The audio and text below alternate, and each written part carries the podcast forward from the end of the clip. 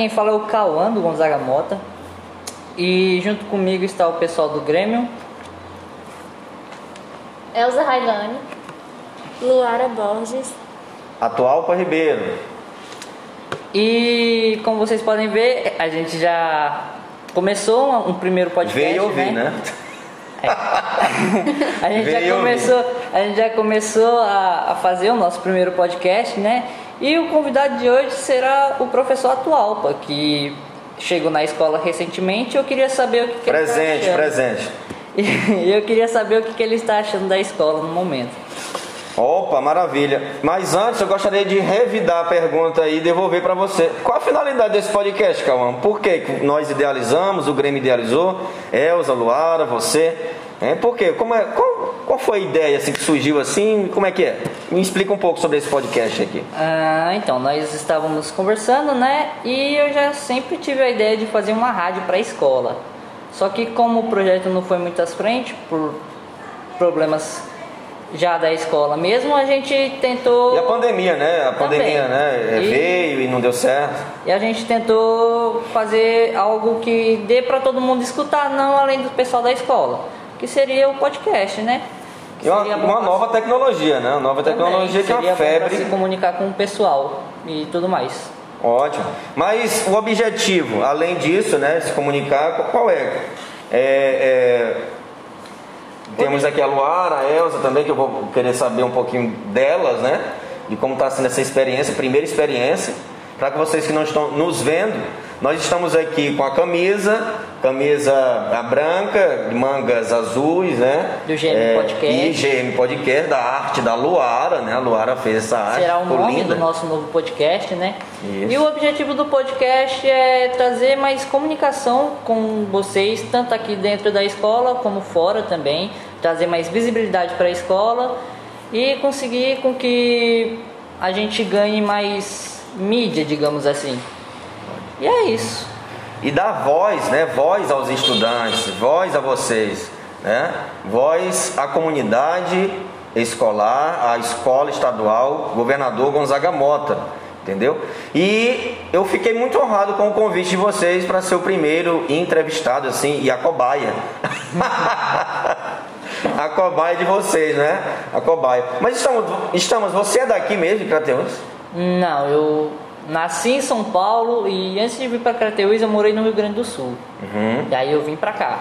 Certo, ó, tá fazendo o terceiro ano, né? Terceiro ano. Terceiro e último ano. terceiro e último ano aqui na escola, mas o Stamas, conversando com ele, ele tem um desejo sempre de retornar à escola e é bom que nunca esqueça, né, de onde se formaram, né, de trazer projetos para cá, projetos de extensão e ter esse diálogo, né, quando estiver na universidade, sempre visitar a escola, né, e claro, é, frutificar, trazer frutos, né, de projetos, no caso, para a escola. Muito bom. Agora quero ouvir a voz da Luara. E aí, Luara, tudo bem contigo? Oi, tudo bem sim com você? Ah, tá, maravilha. Vocês estão percebendo que a voz da Luara está um pouco assim fanha, porque nós todos estamos com máscara, tá? Nós estamos com máscara, mantendo distanciamento e seguindo, claro, os protocolos, como manda assim a OMS, o governo do estado, a Secretaria Estadual de saúde, tá bom? Então não reparem a voz, a nossa voz um pouco fanha, esse eco que está dando um pouquinho, porque nós estamos um pouco distantes uns do outro, tá bom? Sim, Luara, você faz que ano do ensino médio? Eu faço o segundo. Segundo ano, tá? De onde vem essa arte que você tem, essa habilidade, né? Você sempre gostou de desenhar? Não, tipo assim, no começo eu achava que eu não conseguiria fazer, sabe? Aham. Mas e aí, você usa programas? Como é que é? Ou é na mão mesmo?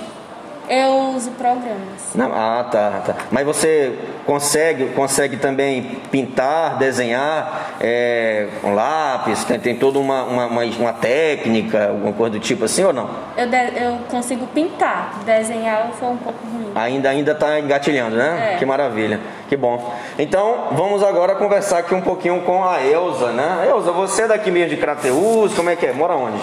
Eu sou do interior de Crateús, Que interior é esse, minha irmã? Monte Nebo. Monte Nebo. Eita, é longe, é? É uma hora de viagem. Olha só, ela se deslocou para prestigiar né, o grupo aqui, a presidente do Grêmio, né, a Elza, e ela não, não fugiu da luta não, está aqui conosco, viajou e ainda retorna hoje para casa? Se Deus quiser. Ah, Se Deus quiser, e Ele quer porque Ele é bom, não é você, vai sim, vai retornar. Ok, ok. Então vamos passar novamente aqui para o Estamas. E aí, Estamas, o que, que você tem para me perguntar? E retomando minha pergunta, né, que o senhor me cortou. É... Eita, que que pô. o senhor-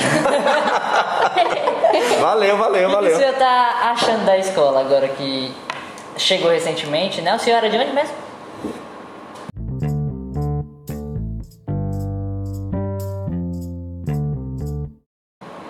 Ok, ok. Então vamos lá, né? De onde eu venho, para onde eu vou, por que que eu vou? Não, eu estou gostando muito da escola. Pergunta muito oportuna. Gostando muito. é, a escola tem um clima institucional excelente, uma atmosfera democrática. As, as atitudes aqui dos colegas comigo me receberam muito bem, muito bem. A hospitalidade excelente. Os estudantes também senti, né? E agora, claro, como vocês falam, né? Estão aqui promovendo um projeto. São proativos, demonstraram que o Grêmio aqui realmente tem força, né? E engajamento, né? Quando nós, nós lançamos essa proposta de projeto, foi tudo decidido assim no grupo do WhatsApp, bem dialogado, nada de tumulto, foi muito educado. Vocês demonstraram muita educação. E eu estou muito contente por fazer parte aqui do Gonzaga Mota, da Escola Estadual Gonzaga Mota, CRED 13, em Crateús. Muito feliz. Eu me senti muito aconchegado aqui mesmo, abraçado. Né? É, pessoas que eu nunca tinha visto, mas parece que eu já conheço há muito tempo, né? os colegas aqui é, da escola. Tanto a gestão, por parte da professora Daniela, né? É, depois também a coordenadora Juliana, as outras coordenadoras, professora Sandoélia, professora Maria Moreira, professor Cícero, coordenador de, de eixo né? das ciências humanas. Então eu fiquei, eu estou muito feliz. E agora respondendo a outra pergunta, de onde eu venho, né? Eu venho eu venho de corrente Piauí, sempre acho graça, né? Porque as pessoas dizem: "Ah, você mo- mora muito longe". É a mesma distância, né? Se vocês fossem para lá e eu viesse de lá para cá, é a mesma distância. Então, mil quilômetros, né? Mais de mil quilômetros de distância. É, fiz esse concurso em 2018. E devido problemas é, é, de pandemia, né, problemas, essa questão de, de trâmite, né, de concurso, e sempre demora mesmo para chamar. E eu estou aqui, né, em 2018, esperei dois anos né, para ser chamado desse concurso, foi um sacrifício danado. É isso, mas o senhor já dava aula em outra escola lá? Ah, boa pergunta. Sim, sim, eu comecei a lecionar em eu comecei a lecionar em 2012. Comecei a lecionar numa escola particular na Bahia. Não foi em corrente não. Porque em corrente, na verdade, se vocês olharem no mapa, corrente é uma meia, né? Ou, ou corrente não. O Piauí é uma meia. Então, a corrente fica bem pertinho da Bahia, lá no final mesmo do mapa, né? Essa chave não é? É não, é não. Aqui nós temos a presença, a participação do seu Wilson, do nosso, no nosso podcast, tá bom? Então, é, essa, essa questão, né, e eu sempre trabalhei na Bahia, desde 2012, como eu estava dizendo.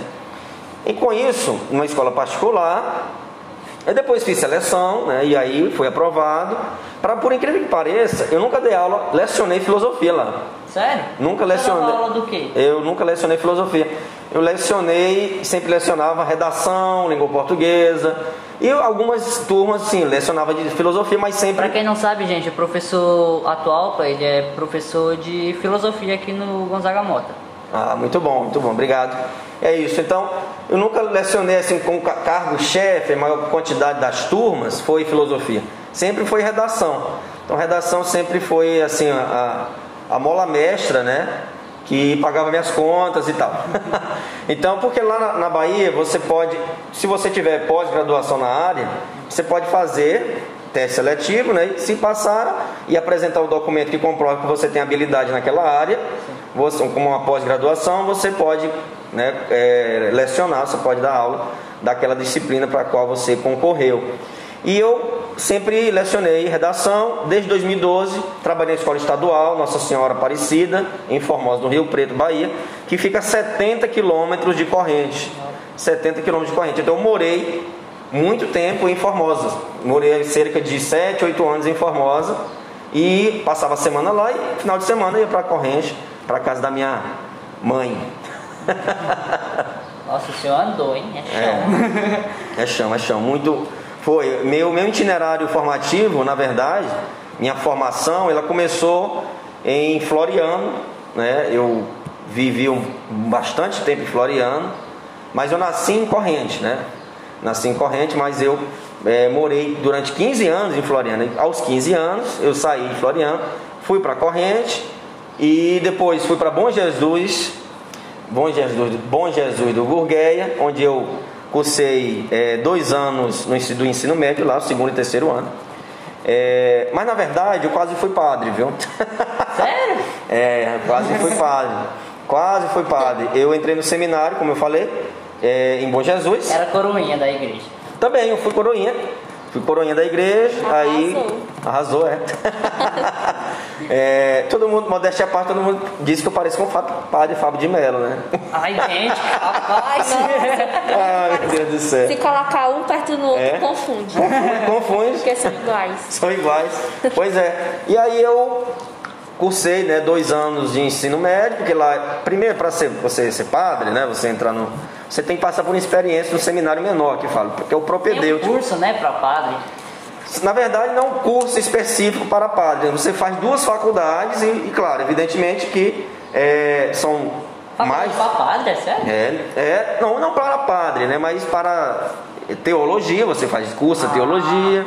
Primeiro curso é filosofia, mas se você tiver outro curso, por exemplo, história ou direito, aí você já pode passar direto para teologia, né? Entendi. Mas você primeiro tem que ter uma base filosófica, uma base reflexiva, para poder assim ter a, a, né, eu costumo dizer que a razão sempre tem que andar do lado da fé para explicar mesmo, para uma dar, dar suporte à outra, né? Não, não pode ser somente a fé e nem, nem somente a razão. Tem que sempre é, andar né, de mãos dadas ali, como duas asas mesmo, para guiar né, o espírito humano. Olha só. É novidade pra mim, eu não sabia É. que fazer, pra ser padre você precisava de faculdade de teologia. Precisa aí, precisa, estuda quatro anos, tem, tem congregações aí que você estuda sete, dez anos. É, para depois você se tornar. Porque, na verdade, você vai ser um, um formador de opinião, né? Você não pode dizer qualquer coisa, falar qualquer coisa, você vai ter que se expressar. Sendo a igreja católica Sim. antiga pra caramba. Não, é mais de dois mil anos aí de existência. E, enfim, eu- como eu disse, ele estava dizendo, comecei em Bom Jesus, fiz dois anos lá de, enfim, ensino médio, né, assim como vocês estão fazendo. E claro, sempre morando, né, estudava em escola normal, escola pública, e voltava para o seminário, que é uma casa onde a gente faz orações, a gente conhece um pouco mais da igreja e tal. E depois eu fui para Teresina, né? Fiz o vestibular, fui aprovado. Aí fui para Teresina estudar três anos de filosofia. Qual faculdade você frequentou? Ah, lá em, na em filosofia foi a Sagrado Coração de Jesus, que é o Instituto, né? Instituto Dom Gilberto de Quemborg, que é que é, é um instituto próprio, né? Que estudam seminários, mas também pode estudar leigos, pessoas da comunidade podem estudar lá, entendeu? É uma faculdade de duração de três anos. E em seguida eu fui para Anápolis, Goiás. Fui para Anápolis, Goiás, estudar teologia, né? Teologia. E eu não, não, não é que eu não tinha vocação, porque eu sempre diz, ah, por que você quer ser padre? Não, eu quero ajudar minha mãe. Realmente, minha mãe viveu uma situação muito difícil, né? É, enfim, com o companheiro dela, meu pai, né?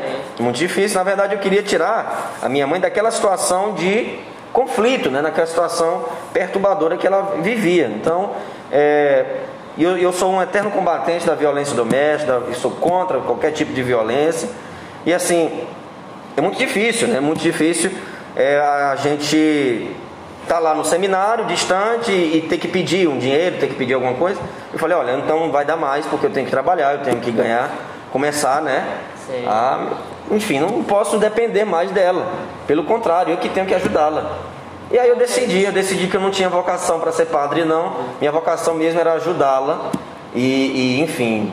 E eu descobri essa vocação como professor, como explicador, como, como provocador que sou, né? A filosofia nos estimula isso, a provocar mesmo. E é, fui para corrente, aí corrente que eu comecei, né? A dar aula em várias Mas instituições. desculpa a pergunta. É, tá tudo bem agora, né? Tá, não, tá. Graças a Deus. Obrigado por perguntar. Não, tá tudo bem, né? É porque ela se separou, né? Ela tomou coragem, se separou, como eu te disse. Aos 15 anos eu saí de Floriano, que na, né, meu pai morava lá.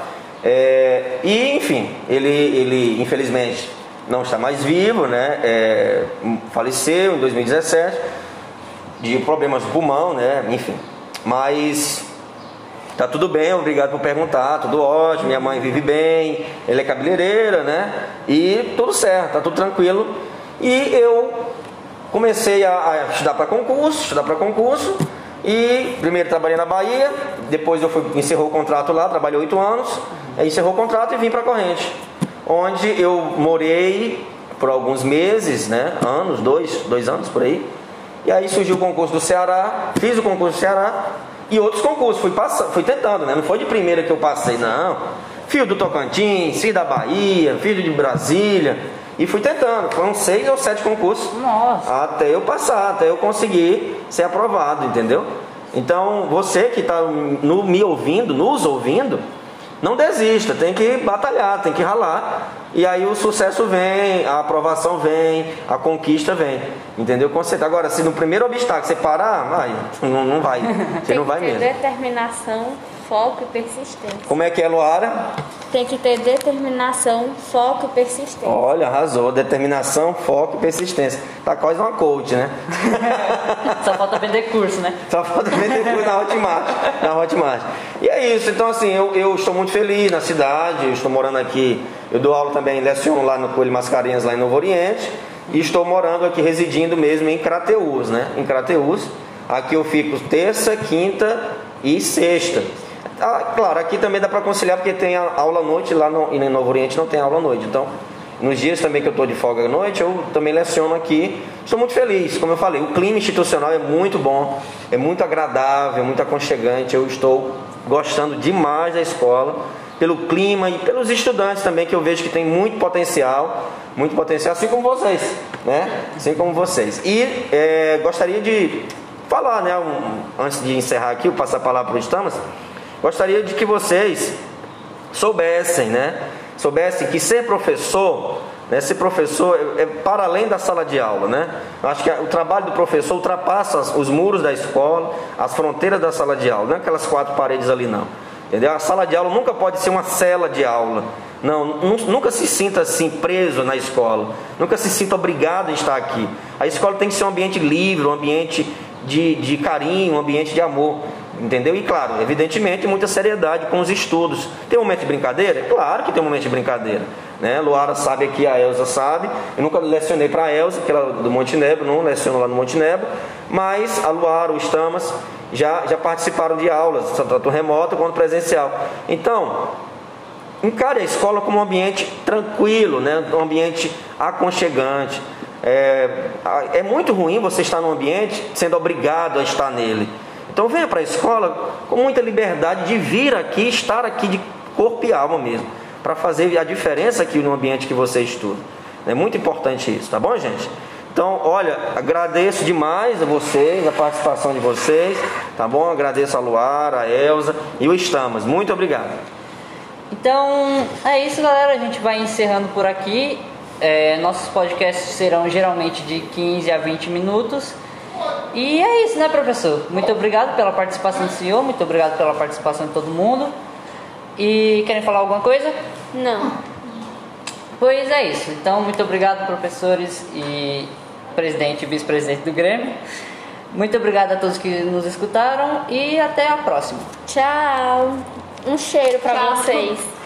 Tchau. Um abraço, até mais.